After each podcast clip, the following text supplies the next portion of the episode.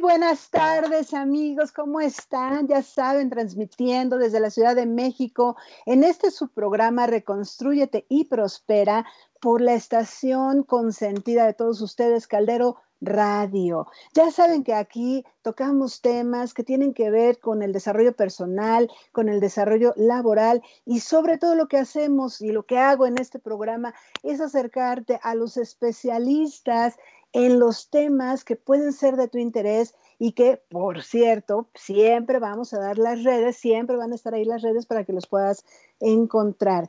Recuerda que me puedes seguir todos los lunes a las 12 en punto en este tu programa y que siempre vamos a tener un invitado o les voy a dar algún tema yo, les voy a compartir alguna experiencia. Y el día de hoy, atrás, de, atrás de controles, atrás de cámaras está mi productor querido, el Chávez Kazán, que también les da la más cordial bienvenida, y Jack, que nos ayuda en toda la operación y el control de todo esto y que hace posible que, que se den nuestras conferencias y nuestras, nuestros programas cada lunes. Y bueno, ya no quiero interrumpir más y quiero darles chance a que se estén conectando rápidamente. Acuérdense que ahorita les mando la liga a todos los que están esperando la liga, pero quiero presentar a mi invitada del día de hoy. Primero la voy a presentar de manera profesional. Estoy muy agradecida porque ella esté aquí tratando ese tema tan importante, tan profundo, y creo que apenas nos va a dar tiempo de tocar todos los puntos que queremos tocar. Ella se llama Laura Tapia. Ella se ha capacitado con Enrique Corbera desde 2012. Es especialista en psicosomática clínica y transgeneracional de la escuela del doctor Salón Selam. Es consultora en bioexistencia consciente, es máster Reiki, es máster en programación neurolingüística e hipnosis ericksoniana y también es terapeuta angelical. Se ha capacitado en muchos talleres con personas de gran renombre como son Bruce Lipton, Cristóbal Jodorowsky, Christian Fletch, Mabel Katz, Tania Karam, entre otros. Y sin más ni más, Laura Tapia, muchas gracias. Ella nos va a hablar del tema el transgénero, ay, se me traba la lengua, el transgeneracional y mi vida. Bienvenida, Laura, muchas gracias, un gran aplauso para ti por estar aquí. Muchas, muchas gracias, Laura. No, al contrario, muchas gracias a ti, Jessy, por, por invitarme a, tu programa que siempre eh, veo que tiene mucho éxito y es un honor para mí estar aquí contigo hoy. Ay, el honor es para mí, porque déjenme decirles, esta mujer, además de todo lo que ya dije profesionalmente, personalmente, es un gran ser humano, es una persona con una, con una, no sé, qué, cómo poderlo decir, cuando yo la conocí hace ya tres años, creo, la sí, ¿verdad? Compartimos escenario en un evento que hizo una gran amiga común de nosotras dos que se llama Patti Munive, que nos invitó a dar una conferencia para un gran grupo de mujeres y ahí la conocí tras bambalinas. Yo no sabía que ella era tan importante, yo me estaba realmente poniendo en manos de, de Patti para empezar a ser conferencista y Laura ya con una gran trayectoria, con una humildad y una, ¿cómo les puedo decir? Sororidad, eh, una hermandad que, fui recibida por ella y varias de las que estuvieron ahí y varias de las grandes, pero en realidad siempre me he quedado con esta sensación, Laura, de qué humildad tienes y qué gran ser humano eres y gracias por ese momento en donde me, me diste tanto apoyo y que hoy estés aquí. Para mí también es un honor y es un honor que nos vas a platicar de este tema que es y que bueno, yo quisiera empezar por la, por la definición, porque ni siquiera puedo decir la palabra, a ver, lo voy a, lo voy a volver a repetir. Transgeneracional, ¿qué significa eso, Lau? El transgeneracional es el estudio de nuestro árbol genealógico. Entonces, eh, pues sabemos que nuestra madre viene de una historia, nuestro padre viene de otra, y en un momento convergen y hay una concepción que, podría ser la nuestra y donde empezamos a agarrar la información de toda esta historia que trae mamá, de toda esta historia que trae papá. Y mi primera, mi primer punto aquí eh, en la vida, pues el, primer, la primera información que yo voy a recibir es esa la fecha de concepción. El árbol genealógico, el transgeneracional, está basado mucho en las fechas de nacimiento y concepción. Entonces, la primera información que yo tengo es esa donde se encuentra el esperma y el óvulo, que es mi fecha de concepción, que más o menos la vamos a ubicar por mi fecha de nacimiento. Mm. Y de ahí voy a empezar a indagar con esa fecha de nacimiento y concepción, con quién estoy relacionada en el árbol, ¿no? Que puede ser que yo esté relacionada de muchas maneras, por ejemplo, con las fechas, eh, puede ser con mi parecido físico a alguien del clan, eh, por la actividad que yo realizo, por mi profesión, por mi manera de moverme, ves que hay de, de, repente hay unos niños que los ves y dices, es que camina igual que el abuelo, es igual al tío, se ríe igual que la abuela. Entonces, eso te hace estar muy en sintonía con la otra persona y nosotros en el transgeneracional le llamamos ser doble de la otra persona. Y ser ah. doble de la otra persona quiere decir que de todos los programas que esta persona eh, tiene en su haber, y hay veces que no los puede resolver, que no puede vivir en paz todas las situaciones que, que tiene que vivir, y cuando no las vive en paz, esta información pasa a las generaciones que siguen para ver si hay alguien que sí lo pueda trascender y que sí lo pueda vivir con amor, en paz, con alegría, poder honrar al otro, pero no con la repetición, con la misma, con el mismo drama y el mismo sufrimiento. Qué interesante lo que estás diciendo, porque dijiste varios conceptos y varias cosas que llaman mi atención. Primero, el clan. Bueno, primero, desde que te conciben como ser humano, desde ese momento ya hay un código, digamos, ¿no? Ya hay, ya hay una información. Y luego cuando naces hay otra información, o sea, eh, desde esa concepción ya empiezan a transmitirte a través del ADN, a veces decimos, pero, pero también son como algunas cosas que dices, pero es que yo no le enseñé a comer así, come igual que su papá o come igual que yo, o tiene el mismo carácter, ¿no? Pero no solo eso, lo que dijiste, muy cierto, el clan. Estoy entendiendo que el clan tiene que ver con toda la, toda la familia, todos los que han sido nuestros antecesores. ¿A eso te refieres con el clan? Con el clan, sí. O sea, de, papás para arriba, ¿no? Los tíos, los abuelos, los bisabuelos, eh, todos los que están arriba de mi generación, es que yo traigo todo, toda esa información que va cayendo en cascada a llegar a mí. No es que yo voy a arreglar todos los problemas de ellos, por eso es el estudio del árbol, para ver yo con quién estoy ligada que también puede ser, por ejemplo, por el rango de hermandad. Eh, por ejemplo, si yo soy la hija número dos y aquí vamos a tener que, que hablar de los abortos y de los no nacidos que se tienen que contemplar como una persona más en el árbol, porque por lo regular no se cuentan. O sea, ¿cuántos hermanos son? Tres, sí, pero aparte la mamá tuvo dos abortos, o sea, y en qué número estuvieron esos abortos, en, el primogénito, en el tercero o en el cuarto. Y eso hace que yo mueva mi número de hermano que soy. Pero pon tú que yo soy la hija número dos. Y entonces yo voy a ver quiénes son en el árbol también los hijos número dos, porque estos hijos número dos me pueden estar enviando una información para vivir de algo que ellos no pudieron solucionar. Esto, esto es interesantísimo porque imagínate la cantidad de información. Es que ellos te escogen, o sea, el antecesor te escoge, su alma, digamos, te escoge.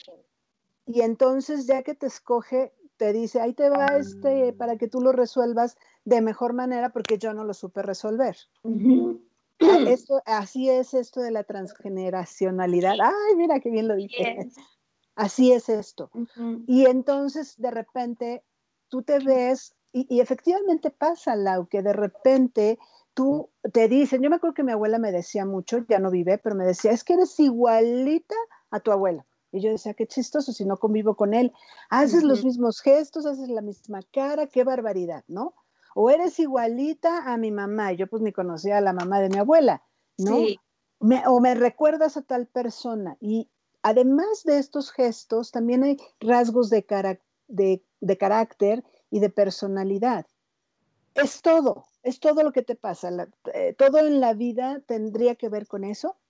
Todo, todo. O sea, tú, por ejemplo, lo que va, o sea, para poder entrar al árbol, tú tienes que tener una situación. ¿No? Que puede ser, eh, no, no consigo pareja, o las parejas que consigo no se comprometen, o por más que trabajo y tengo buenos empleos, no logro eh, llegar a, ahorrar y tener eh, una, una, buena vida económicamente, este, cualquier situación que tengas o una enfermedad. Entonces, ya con esas situaciones que podemos entrar al árbol, porque el árbol siempre me va a estar hablando de la situación por la cual tú estás entrando. Entonces, si tienes tres situaciones, solamente vamos a agarrar una de principio, hasta que la veas, veas de dónde te viene y trabajemos en resolverla y entonces ya puedes agarrar otra carpeta para estudiar en el árbol. Pero eh, es lo que te decía, si necesitas saber qué es lo que quieres trabajar para que empezamos a ver todo lo que se puede encontrar en el árbol genealógico. Claro, y esto no tiene que ver con ningún tipo de religión ni tiene que ver con nada esotérico. Esto es realmente con las características de personalidad de cada uno de los que están atrás de ti, ¿no? De tus chosnos, de tu... Imagínate, yo siempre he tenido esta curiosidad, ¿cómo podría yo llegar hasta el principio del origen de lo que dio a la familia Ashby y a la familia Hernández. Que ahora sí que Hernández sabemos tantísimos que somos todos hermanos.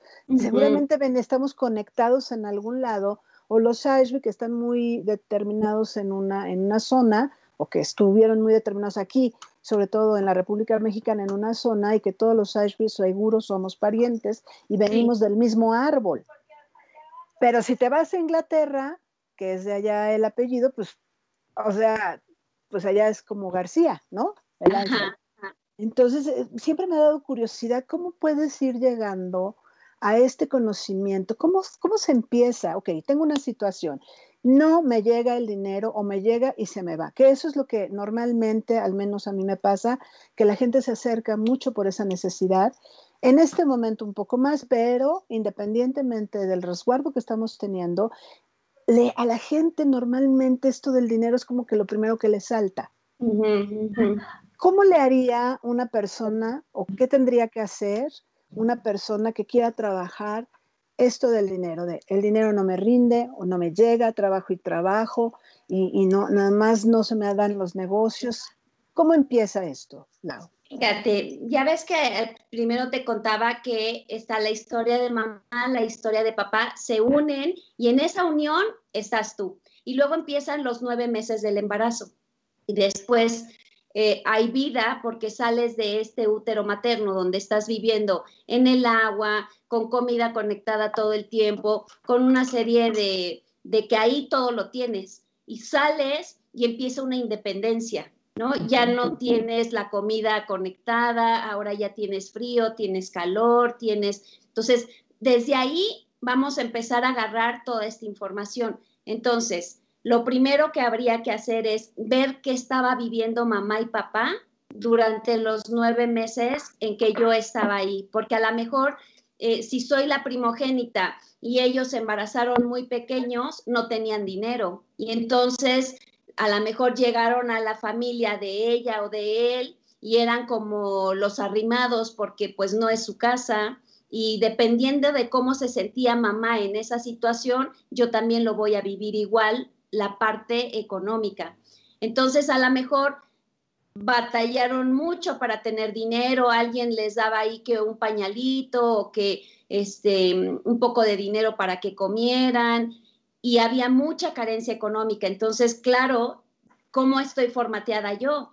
Con la carencia. Y entonces hay una frase que, que dice, todo lo que dio por resultado vida, se continuará de esa manera.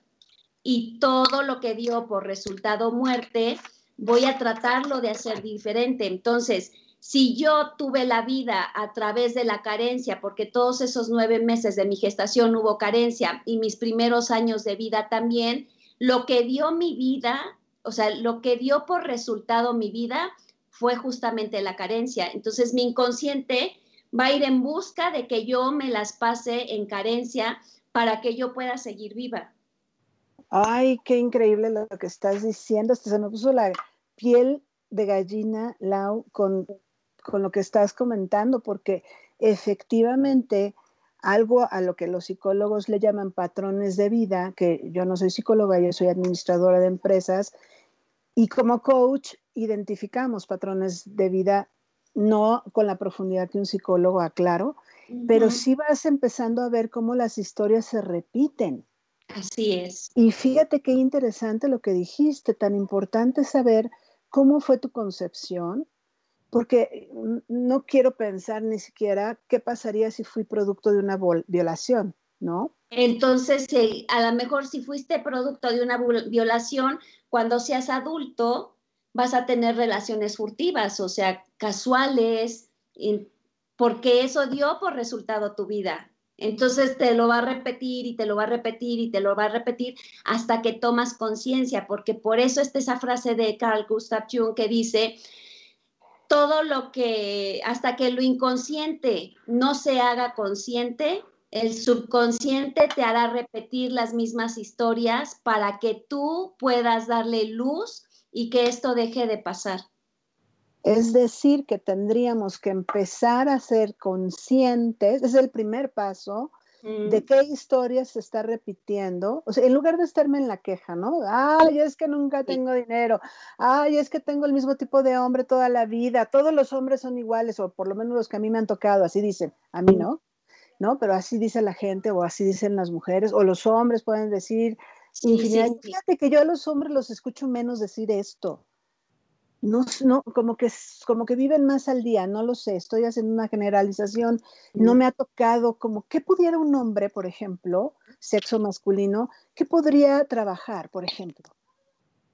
Eh, híjole, es que sí tienes razón que los hombres son los que menos llegan a, las sesiones, ¿no? Pero también pueden trabajar el tema de pareja, el tema de dinero, eh, el tema a lo mejor de que de que no son vistos en el trabajo, ¿no? Entonces el jefe ah. no los ve, y ¿quién, quién representa el jefe para su inconsciente? Pues el padre, o sea, a lo mejor él nunca fue reconocido por el padre y eso lo va a repetir, repetir, porque eso fue lo que le dio la vida. Entonces te digo, en, el, en, el, en lo que hablábamos del dinero, haz de cuenta que este fue el primero que empezó con toda esta situación difícil de los padres, pero llega un momento en que el papá empieza a generar más dinero, más dinero, más dinero, ya están muy bien, ya no tienen problemas económicos y en ese lapso ya va por nacer el hijo número tres. El hijo número tres va a vivir una situación bien diferente a la del primogénito, que había aquí toda la carencia y en el otro ya estaba todo, ya tenían una casa, ya tenían ahorrado, ya tenían un gran trabajo. Entonces, claro que este va a traer una información bien diferente a la del primero. O al revés, ellos empiezan, la pareja empieza con bien, o sea, muy estables, tienen dinero, tienen casa, tienen todo. Y para el segundo, tercer hijo, hay una quiebra, hay algo que les tumba todo lo que tenían. Y entonces aquí el, el hijo número tres o el cuatro, el que sea, va a tener ese conflicto que estaban viviendo los papás en el momento en que él apareció. Oye, eso también tendría que... Cualquier tema, ¿no? Y eso también tendría que ver, por ejemplo, cuando a veces puede suceder que el primer hijo sea muy deseado, muy anhelado, que haya habido muchos abortos antes, por ejemplo, y de repente viene el primer hijo, ¿no? Y que dices, wow. Y, y entonces eh, es, vive una historia diferente que al cuarto, después de ese primer hijo, muy deseado, muy anhelado, viene el cuarto que dice la mamá, yo ya estoy cansada, o viene el pilón, ¿no? Al que le dicen el pilón, no te esperaba. La, lo mismo resienten los niños, bueno, los humanos. De primera, fíjate, ahorita tú dijiste algo muy importante que es, si nace el primer hijo después de algunos abortos, ya pon tu uno, dos o los que sean, ya esa persona que viene no va a vivir su propia vida porque es el hijo de reemplazo de los que no llegaron o del que no llegó. Y ser el hijo de reemplazo es que sientes que hay alguien dentro de ti, que no eres tú nada más, que son dos. Cuando vas a comprar algo a la, tienda, vas y, quieres una blusa y dices, me gusta la roja, pero el, otro dice, me gusta la amarilla, y entonces tú estás en esto de que me compro la amarilla o la roja y terminas comprándote las dos porque eres el hijo de sustitución de aquel que, que no alcanzó a llegar. Y luego ya, como bien dices, la mamá ya tiene tres y viene el pilón este pilón también lo va a, lo va a vivir como lo vivió la mamá, o sea, es que no era lo esperado, yo ya no quería más otro hijo y, finalmente este hijo que viene como de pilón es el que termina siendo el, el, hijo bastón de los padres, ¿no? El que les va a ayudar cuando sean grandes, el que se va a hacer cargo, porque ya ellos dicen, es que ya estamos muy grandes y entonces este es el que nos va a cuidar y, y ya le echaron ahí como que la maldición, ¿no? O sea que también como padres tenemos que tener la conciencia de lo que decimos y, de, y como que a cada hijo darle su lugar y como sanar, yo diría, ¿no? Con cada uno, estar muy consciente de qué vida o cómo fue que fue todo lo, el nacimiento, cómo fue todo y como también ir, a, quizá, esto se, se maneja como terapia, Lau. Sí. Sí, bueno, nosotros le llamamos acompañamientos ah. para que, para poder eh, descodificar este programa y que esta persona pueda volver a ser libre y dejar de estar haciendo el mandato de los padres, ¿no? Ah, ok, con razón, porque yo, yo decía, ¿cómo, ¿cómo lo soluciona? Imagínate el papá que se ha dado cuenta o la mamá que se dio cuenta que ya ha hecho algunas cosas y este hijo que pues ni culpa tiene ya está cargando con todos los demás, ¿no? Sí. Porque no se hizo una separación, ¿qué se tendría que hacer ahí, Lau? Entonces siempre pensamos que nosotros dominamos nuestra vida, ¿no? Que hacemos lo que queremos y eso no es cierto, o sea, somos un títere del inconsciente. Entonces él maneja nuestros hilos y nosotros ahí moviéndonos creyendo que estamos yendo por lo que queremos y no es cierto. O sea, el inconsciente nos dice eh, con quién casarnos, qué estudiar, dónde vivir, eh, si vas a viajar, si no vas a viajar. Todo te lo arregla tu inconsciente, todo, porque él tiene toda la información ahí grabada y solamente va sacando archivos para que tú vayas viviendo lo que vas viviendo. Es interesante lo que dices porque a mí me pasó cuando escogí mi carrera yo eh, siempre quise ser administradora, pero me parece que hubo la influencia de algún, sin que él me lo dijera, sin que él me pusiera la meta, sin que yo tenía como 12 años cuando escogí estudiar administración de empresas porque tenía la figura de un tío muy exitoso y yo decía, wow, yo, ¿qué, ¿qué, eres tú que estudiaste administración de empresas? Pues yo quiero ser administradora de empresas, ¿no? Porque yo lo veía muy exitoso. Y efectivamente ahí yo diría que conscientemente, porque lo escogí a los 12, pero no sabía ni siquiera lo que era administración de empresas, hubo una conexión, porque también te puede pasar en vida. O sea, en vida estar siendo, o sea, eso puede suceder, Lau. O sea, que tú en vida también ves a algún familiar y te conectas, pero porque ya hiciste esta conexión antes. o la haces en la vida. Y habría que ver también las fechas de nacimiento tuya y del tío, ¿no? Ah, Igual qué interesante. Eso también están en relación. Eh, o sea, es cualquier cosa que te pueda unir de los ancestros que ya no están, que no los has visto, porque me imagino que podrías estar heredando algo de un ancestro que ni conociste. Ah, sí, claro. Por supuesto que puedes heredar a alguien que ni conociste. Fíjate, simplemente a la hora de la, de, de la gestación, ¿no? O sea, cuando la abuela materna está, eh, está embarazada de nuestra mamá, ella está formando a nuestra mamá adentro de su vientre. Entonces, esa abuela le está mandando toda la información de lo que ella está viviendo. Y dentro de lo que se está formando de mi mamá están los ovocitos, que después ella cuando sea grande se le van a convertir en óvulos. Y uno de esos óvulos va a ser, voy a ser yo, la nieta de esta abuela. Entonces, ya de entrada, ese óvulo en el cual yo voy a entrar a, ese útero ya trae toda la información de lo que la abuela estaba viviendo. Y a lo mejor yo ni conocía a la abuela, pero traigo toda la información de ella. Más aparte, eh, como tú dices, a lo mejor yo no conocía al abuelo, y, pero soy, soy doble de él o soy este, yaciente de él. Y entonces eso va a hacer que yo viva la historia que él vivió con dolor, con drama, porque lo que él vivió en paz pues, no se va a repetir. Se va a repetir lo que él no pudo vivir en paz. Eso es, eso es lo que más me llama la atención, o sea, no se repite lo bueno, se repite lo malo, o sea, como, o sea, no lo malo, lo, lo difícil, lo no... Sí, se va, se va, porque lo que, lo, que, lo que el árbol quiere es que te desarrolles, que despiertes la conciencia. Entonces, si todo fuera eh, bonito, ¿en qué te ayudaría? Claro. No, pues estaríamos en el cielo todos. Para que crezcas, para que despiertes, para que te desarrolles. Entonces, claro que lo que ella o él no pudieron vivir en paz, se lo van a quedar como un trauma, como algo guardado, como algo que, que me dolió y que no supe qué hacer con esto, pues ese dolor va a trascender. Y a lo mejor la abuela, la nieta lo va a venir a repetir. Por ejemplo, la abuela se muere dando a luz a, este último hijo que, que estaba teniendo.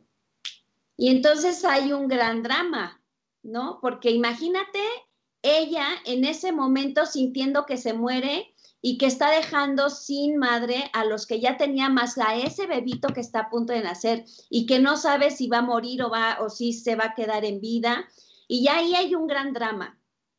Luego el drama que viven los niños de que ellos sabían que tenían a su mamá y de la noche a la mañana ya no hay mamá.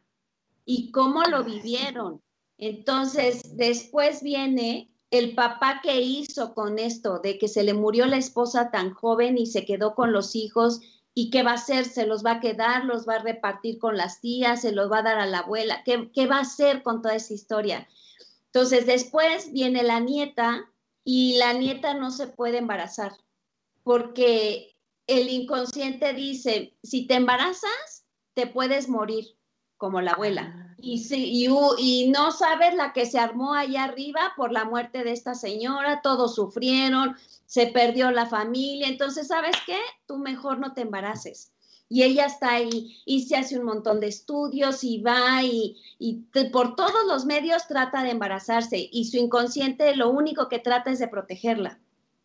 Entonces, hace una sesión, un acompañamiento, descubres todo esto, hacemos el trabajo, se descodifica y entonces quizás pueda embarazarse porque ya resolvió el conflicto que no le pertenecía, pero que ella llevaba.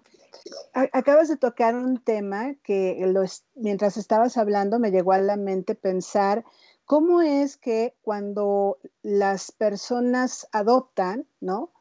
Eh, el niño o la niña que, está siendo adoptado trae su historia, trae toda su transgeneracionalidad. Dime una cosa, también cuando empiezan a convivir con esa nueva familia, ¿se va a mezclar esa transgeneracionalidad? Sí. ¿Por experiencia? Sí, porque de, entrada él ya trae una información de los padres biológicos, ya la lleva. Y, yo creo que esa información también va a tener mucho que ver con la familia que lo va a adoptar, porque no es casualidad que vaya a caer con alguien determinado. Entonces, por ejemplo, en una sesión podemos trabajar la información de, sus padres biológicos más toda la que está recibiendo, porque si el niño es adoptado de pequeñito, pues esa mamá eh, de corazón le va a estar también metiendo toda esa información y ya va a traer ambas. Claro, es sí, ¿verdad? Porque entonces lo que quiero pensar es que constantemente la pareja que escogemos, y estoy poniendo a los que no me ven, estoy poniendo entre comillados a la que escogemos, porque es la, que escogimos, pero que no escogimos, porque fue a través de un inconsciente y aunque estuviera muy evolucionado mi consciente, quizá tengo que solucionar o aprender a manejar alguna otra situación, porque me imagino que cada vez que vas arreglando situaciones, te viene la otra. Y lo interesante aquí es que cada vez que te relacionas también con alguien externo a tu, a tu, clan, a tu clan, también adquieres esas experiencias porque es necesario, por un lado, vivirlas para aprender algo, pero también porque van a influir en ese consciente. Esto es así. Sí, así es. Y eh, tenemos que ver la historia de, la familia que adopta también, porque, por ejemplo, eh, en, en, la generación de los abuelos o de los bisabuelos, por ejemplo, en aquella época se veía muy mal que una mujer se embarazara sin estar casada. Y entonces a veces se embarazaba y el abuelo decía, no, esto no puede ser, te vas a encerrar los nueve meses en tu recámara y no la dejaba que la vieran. Y cuando llegaba el momento del parto, él agarraba al nieto y lo regalaba para que nadie se enterara de que ella estuvo embarazada. Entonces, lo que el árbol va a hacer dos o tres generaciones abajo es regresar a ese niño al árbol. ¿Cómo lo va a regresar? Pues con una adopción, por ejemplo. Ay, claro. Ah, ya, o sea, esto, esto eh, está siendo muy interesante. Voy a, darme un minutito para hacer unos saludos porque hay mucha gente que te quiere mandar saludos o que tiene alguna pregunta. Voy a empezar por, bueno, Mauricio González Cario, un abrazo, un beso, mi compañero de vida. Adriana Mezquita, Laura, la mejor en su tema transgeneracional, proyecto, sentido y participar en sus talleres es maravilloso. gracias, Adri, Gracias. María González Rivera, saludos, coach, saludos para ustedes. Luis Enrique Palomito Carvajal nos está viendo. Hola, saludos, muchas gracias por estar aquí. ¿Cómo puedes sanar tu árbol? Me está preguntando Adriana Mezquita. ¿Cómo puedes sanar ese árbol? Lo sanas cuando aceptas que lo ocurrido allá arriba tenía que haber sido así, porque eh, lo que pasa es que tenemos un juicio, ¿no? O sea, ay, ¿cómo el abuelo le quitó el hijo a, su, a su hija y lo regaló? Entonces, mientras yo tenga un juicio con algo que hizo alguno de mis antepasados, yo voy a seguir repitiendo todas estas historias porque yo estoy igual que él con el juicio. Entonces, si yo lo veo y veo, es que sí comprendo que en el momento en el que él estaba viviendo, él no supo cómo hacer y lo único que se le vino a la mente es regalar a ese niño para que el honor de su hija no se viera afectado. Entonces yo puedo comprender que él lo hizo por amor, no por fastidiar a la hija. Y que si yo hubiera estado en el, en el lugar del abuelo, en los pies del abuelo, hubiera hecho lo mismo. Yo en su lugar hubiera hecho lo mismo. Entonces, ¿por qué tendría yo que juzgarlo? Mm. Cuando aceptas y dejas de juzgar todo lo que se ha vivido en el árbol, es como lo sanas. La aceptas el perdón y el no juicio.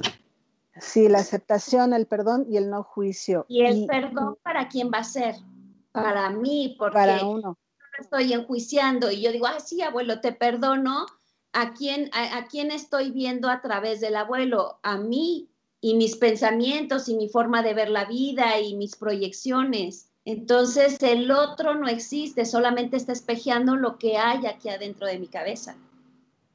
Oye, Lau, eh, en algún momento cuando yo eh, quise hacer esta, esta, este acompañamiento contigo, me quedé en el eh, creo que hasta los abuelos ya no pude sacar más información y me pregunto si hay personas que de repente de verdad no tienen, no tienen la facilidad de saber más acerca ni de los tíos, ni de los, ni de los tíos de los tíos o de los abuelos del papá o de la mamá, por ejemplo, que los papás ya hayan fallecido y ya no les pueden preguntar. ¿Cómo se va haciendo esta sanación? ¿Cómo, cómo entras a ese árbol genealógico? Eh, pues hay, hay, muchas técnicas para entrar y poder conocer la, información. Eh, hay mucha gente que, como bien dices, no tiene los datos de, de, las fechas, pero ella, por ser parte de ese árbol, sí lleva la información. Es como si yo te dijera, mira, este, Jessy, vamos a ver el mar. Y mira todo ese mar, cuánta información debe de tener. Si yo saco una gota de ese mar y estudio, tiene los mismos componentes que el océano entero. Entonces, esa persona tiene toda la información del árbol y en un acompañamiento ahí empieza a salir toda esta información. Claro, ya empieza a salir a, través de las situaciones, como tú decías. Hay una situación, quizá yo voy porque eh, no me está yendo bien con mi pareja y de repente empezamos a sanar el no me está yendo bien con mi pareja y sale de, ah, pero tampoco me rinde el dinero, ¿no? Ah, sí. Te puede, puede pasar por ahí, pero entonces lo sanas desde ti, desde tu presente, desde el aquí y el ahora. Sí, el inconsciente, una de las características del inconsciente es que para él el tiempo no exista, siempre es un momento presente. Entonces, si tú tuviste un, un drama a los ocho años, yo te voy a llevar a los ocho años y tu inconsciente va a creer que está pasando aquí y ahora, porque él no ve que es pasado y que es futuro. Entonces, por eso es que también es fácil de que podamos trabajar, porque él siempre nos está ayudando. Sí, como tú bien dices, esto tiene que ver con la conciencia que haces de tu vida presente, ¿no? Sí. Puedes estar muy a gusto con tu vida presente, o puedes estar muy inconsciente, ¿no?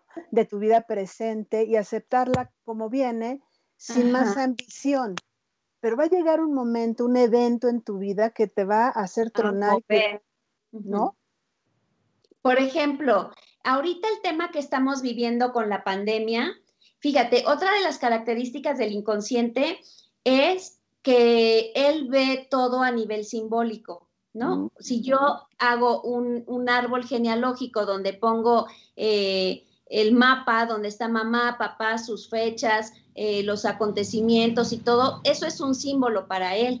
Entonces, este, se me fue qué te iba a decir, Jessy. Sí, no, perdón, es que yo te estaba diciendo que hay que ser consciente, pero a veces viven la vida inconsciente, o sea, no pasa nada y ya nada más acepto la situación, ¿no? Yo te decía, primero para sanarlo hay que ser consciente y tú me estabas diciendo, no existe el tiempo, entonces se puede presentar como si yo fuera el niño de ocho años y por eso a veces reaccionamos como niños.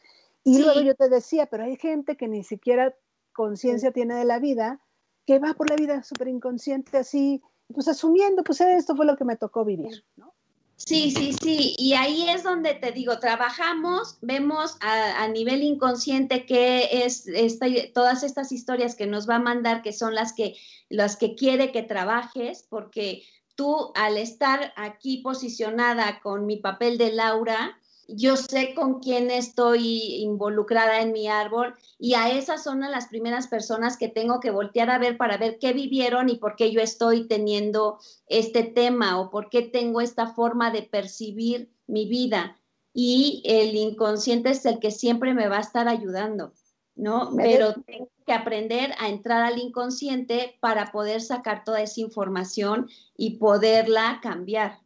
Y como decías, lo ven símbolos. ¿Qué significa esto de que lo ven símbolos? Me decías, cuando hacemos el árbol genealógico, empieza a ver esta pues figura, ¿no? De aquí existe esto y eso es un símbolo. ¿Qué pasa con los símbolos? Exactamente qué era lo que te quería decir, pero a ver, simbólicamente, él, él, siempre va a estar viendo todo simbólicamente. Por ejemplo, eh, si tú vas a ver el Rey León, y de repente te afecta mucho porque dices, híjole, y se le murió su papá y él tuvo que irse del, del territorio de su padre y se fue por allá y la gente llora, pero la gente que llora es porque trae la huella de que el papá ya no está en su vida. La huella de que me la tuve que rifar solo porque no tuve la presencia de mis padres, porque nunca estuvieron, porque yo percibí que no estaban. Entonces, no todos lloran con el Rey León, lloran, los se identifican, porque para el inconsciente simbólicamente estás viendo escenas que tienen cosas que ver con tu historia. Y entonces, como siempre estamos dormidos, pues el inconsciente es el que está viendo, se engancha, lloras y este, ¿no? Y las que ven Bambi, pues lloran porque se muere la mamá y entonces es que la mamá nunca estuvo, es que a mí me hubiera gustado. Y el inconsciente siempre se está enganchando, se está enganchando, se está enganchando. Y tú vas a buscar también eh, de pareja a alguien que te ayude a sanar tu historia y no es casual que tú te hayas enganchado con la pareja que tienes, porque es justo lo que él necesita de ti para sanarlo de él y tú eres justo lo que necesitas de él para sanar tu historia. Es que es... Cuando hacemos trabajos de, de un ritual, por ejemplo, para, por ejemplo, un ritual para sanar el árbol. Si yo pongo una vela, simbólicamente, ¿qué representa para ti una vela, Jessie? Luz. Luz. Entonces, es me alumbra. luz a mi árbol. Si yo pongo un incienso, ¿qué representa para ti el incienso? Ay, para mí me encantan los aromas a incienso, entonces me da paz, me da tranquilidad. Pero como para qué específicamente se usaría un incienso? ¿No? Fíjate para que yo ambiente. Ajá, para como para como para sanar el ambiente. De repente, inclusive, si no me gusta cómo está oliendo o cómo están sintiéndose las cosas en mi casa, pues sí pongo un incienso como para que lo olamos todos y ay, se bajen los ánimos, Se calmen los ánimos. Limpias, ¿no? Limpias a nivel energético todo lo que está ahí y aparte, como bien dices, pues te trae un aroma agradable bueno, para unas personas, porque hay otras que no soportan el, incienso, ¿no? Entonces yo voy a hacer un ritual y pongo mi vela para darle luz, pongo un incienso para que limpie, puedo poner dulces porque estoy haciendo un trabajo con dulzura, con amor, puedo poner flores para que haya belleza dentro de lo que estoy haciendo, pongo agua para que absorba toda la carga que yo voy a, a soltar haciendo un trabajo. Entonces, todo eso lo identifica mi inconsciente y me ayuda a que yo logre el objetivo que estoy trabajando. esto está maravilloso. Fíjate que nos está preguntando, nos, están saludando muchas personas, Janet Sobrado, Marilo Cruzli, Betty Muñoz, Jade Andrade. Janet Sobrado nos está preguntando cómo rompes con esas cadenas que tus papás tenían y no hacer lo mismo, pero creo que lo has ido diciendo. Una, siendo consciente, otra es como, haz consciente aquello en lo que tu vida se ha repetido, ¿no? Y bueno, yo sí diría, acompáñate de alguien que sepa, ¿no? Yo recomiendo ampliamente a Laura. Laura, si puedes ir dando tus redes, por favor, para que la gente que tenga esta necesidad también de recibir un acompañamiento profesional lo haga a través tuyo. Si, nos compartes tus redes, por favor. Claro, en, en, en Facebook y en Instagram me encuentran como Laura Tapia 444 y por WhatsApp eh, al 55 54 09 6272. En Twitter estoy como arroba tapialau. Ok, ya ahí están los datos, eh, amigos, amigas, y sobre todo acérquense a ella, pero creo que has dado tips, ¿no? Algo como que tendrías que identificar primero qué es lo que está pasando contigo. Está haciendo... Puedes hacer también es, ¿qué enjuicio yo de la vida. O sea, ¿qué, ¿qué es lo que me molesta? ¿Quién me cae gordo? ¿Por qué me cae gordo? ¿No? O sea, ¿qué juicio tengo sobre esto que él o ella hace? Y entonces ahí empiezo a poder entrar a verme y a descubrir qué hay detrás de esto que me molesta. Exacto, como que Fíjate que todo eso que hace rato que estabas dando este ejemplo de que de repente el inconsciente trabaja con símbolos y además es en tiempo presente, o sea, él no tiene tiempo, ¿no? Esto te pudo pasar a los, al año que te espantaste y entonces, ¿no? De repente llegas a, una junta, estás en una junta y de repente una, pues no sé, alguien hace un ruido, te espanta y ya te cayó gordo y ya te conectaste con eso que te pasó cuando tenías un año. O sea, hoy estoy entendiendo que todo lo que nos sucede alrededor, que nos causa un malestar, sobre todo con las personas, ¿no? Hablando de personas, o puede ser con animales también. También. Ya me acordé lo que te iba a contar de lo del símbolo. Este, te iba a decir que ahorita que estamos en esto de la pandemia, este, ¿cómo estás? ¿Cómo estás eh, viviendo la pandemia encerrado? ¿No? O sea, no podemos salir de casa.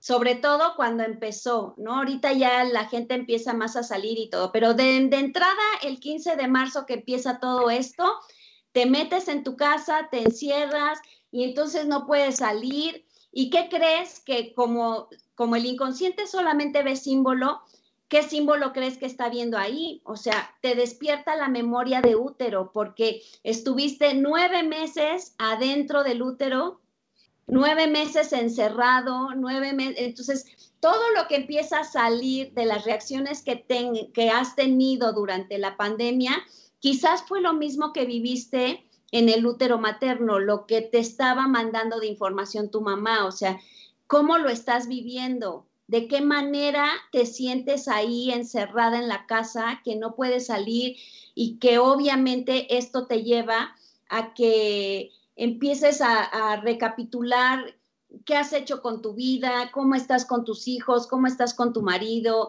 eh, si tienes o no tienes pareja, ¿no? O sea, todas estas memorias de útero se empiezan a despertar porque estamos encerrados en una casa y para el inconsciente una casa puede simbolizar el útero, que ya si lo vamos a ver más profundamente, eh, dentro de la casa lo que más se asemeja al útero es el baño, porque es más pequeño, porque hay agua. Entonces ahí te puede despertar muchas memorias. El coche también es la simbología del útero, porque vas y estás encerrada en tu auto. es que cuando lo dices, me queda claro cuando, por ejemplo, uno cuida mucho de su casa, de su coche, de su, ¿no? O sea, como que tu coche es tu personalidad, pero además tu coche está transmitiendo o está representando todo lo que hay atrás de tus clanes. Nos dicen por aquí, dice, bueno, Lorena Blanco, gracias por escucharnos, Marta Santiago, gracias, Dulce Lara, gracias, Cari, Cari Moore, gracias, Cari Ra, Maruja, Saori, gracias a todos los que nos están mandando mensajes, César Morales, dice una persona, Judith Caballero, dice, se escucha fácil, pero ¿cómo hacerlo? ¿No? O sea, realmente eh, pareciera que esto es como, pues no sé, como una cajita de Pandora que no está tan fácil solucionarla. ¿Cómo empezamos? ¿Cómo? Nos quedan muy poquito tiempo, nos quedan cinco minutos. ¿Cómo puede empezar la gente a sanar Así, si me dijeras como una recetita de cocina, yo me callo para que tú hables. Bueno, yo lo, primero que haría sería, eh, de entrada, ver las características que les di primero para ver cómo se trabaja el árbol genealógico, que a lo mejor las, ir empezando a ver cuáles son las fechas que están en, en mi familia, ¿no? Las de mis papás, mis hermanos, mis abuelos, la de mi pareja, la de mis suegros, y empezar a ver si tienen relación conmigo. Después ver a quién me parezco físicamente, o en mis movimientos, o en mi forma de actuar. Eh, después ver que si soy la hija número dos, ya incluyendo a los abortos y niños muertos, ¿Quiénes más en el árbol son los hijos números dos y cuáles fueron sus historias de vida y en qué creo que me pueda estar pareciendo yo a lo que estoy viviendo, a lo que esta persona vivió?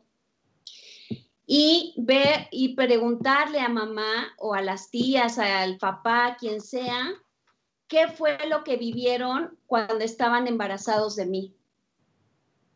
Y yo ya poder ver quién era yo a mis siete años, cómo me veía. O sea, yo ahorita, a la edad que tengo, cómo, si me pudiera yo regresar a los siete años, cómo me veo como niña de siete años. Me veo amada, no me veo amada, este, siento que no me, que no me ven, que no me apoyan. ¿Qué es lo que siento cuando tengo siete años? Y también qué pasa conmigo entre mis 13 y mis 16 años. ¿Cómo me veo ahí en ese entorno familiar viviendo mi vida? La veo con alegría, la veo con enojo, mis papás están siempre de la greña, se divorciaron, eh, mi mamá me habla mal de él. ¿Qué es lo que pasó en el, en, la, en el embarazo, mis primeros siete años de vida y mi adolescencia. Y ahí entonces empiezo a saber todo lo que puede estar rigiendo mi hoy, mi aquí y ahora. Fíjate, e, está pues aparentemente fácil empezar a hacer este escudriñamiento, ¿no? O indagación y sobre todo ser muy consciente de nuestras conductas. Después de que yo dijiste de los primero de hasta los siete años, los siete años y luego de los 13 a los 16, ¿verdad? Sí, 13, 16, 17, es eh, donde está tu, tu adolescencia a todo lo que da. Y ya lo que, lo que tú veas que viviste en esos momentos, ya es eh, el, tiempo en el que puedas ver qué tanto estás repitiendo esos momentos de vida de, los 7, de los 14, 16. Fíjate que, Adriana... Que te pongas a dar cuenta qué, qué llevas dentro, o sea, qué es lo que has vivido y que todo lo que viviste, así como durante todo el programa te dije, todo lo que se vivió con dolor se va a repetir, pues en, en tu propia mismo camino de vida también es que has tenido momentos de gran dolor. Ay, y es tan importante también ser conscientes de cómo vives ese dolor, ¿no? Y cómo, cómo lo puedes trascender, porque también tienes la solución. Fíjate que yo me autodenomino como coach, conferencista del trabajo con la mente consciente. Y, y digo, conciencia es la base de todo para mejorar y para iniciar cualquier relación, para iniciar cualquier trabajo, ser consciente de tus conductas y para qué lo haces, o desde, desde dónde viene y qué beneficio estás teniendo con esa conducta que estás teniendo. Obviamente yo como coach veo mucho las conductas, ¿no? Y esto que nos acabas de dar hoy es un, es oro molido, Lau. De verdad, amigos, no dejen de consultar a Laura si para ustedes esto les resuena en su corazón y traen por ahí alguna situación en donde dicen, estoy todavía en que no puedo y siempre me busco el mismo tipo de pareja y siempre repito esta historia en el trabajo o no se me está dando algo que deseo muchísimo, ya le trabajé por aquí, por allá, por esto, o no puedo tener una relación de amor con mis hijos o no puedo, ¿no? O sea, lo quiero hacer, todo aquello que quieras se va a poder transformar. Laura, muchísimas gracias por haber estado en este, en este tu programa. Seguro vas a regresar, Lau, seguro, porque hay miles de preguntas que, que dejamos aquí pendientes. Y amigos, muchísimas gracias por estar aquí una vez más en Reconstrúyete y Prospera. Se nos fue rapidísimo el tiempo, Lau. Muchas gracias, Jessie. muchas gracias. Un placer estar aquí contigo. Muchas gracias a ti, Lau. Gracias por compartirnos. Gracias por darnos estos pasos. Amigos, empiecen por ahí de verdad, todo se puede mejorar, puedes tener una calidad de vida mucho mejor de la que tienes si es que en este momento no te estás sintiendo bien. Escucha nuevamente este programa y donde te resuene, contacta a Laura, contacta a alguien con la experiencia que ella tiene, si no es ella, cualquier otra persona, pero que tú te sientas seguro. Gracias, gracias por habernos visto y la próxima semana voy a tener de invitadas a colegas, colegas de Caldero Radio a Andrea del programa Vive Hoy y a Carla del programa Yo Adulto. Vamos a hacer un super programa. Ya les cuento en la semana de qué tema vamos a hablar. Muchas gracias a todos. Les mando un beso. Gracias, Lau. Que estén muy bien. Que inicien muy bien su semana. Hasta pronto. Nos vemos.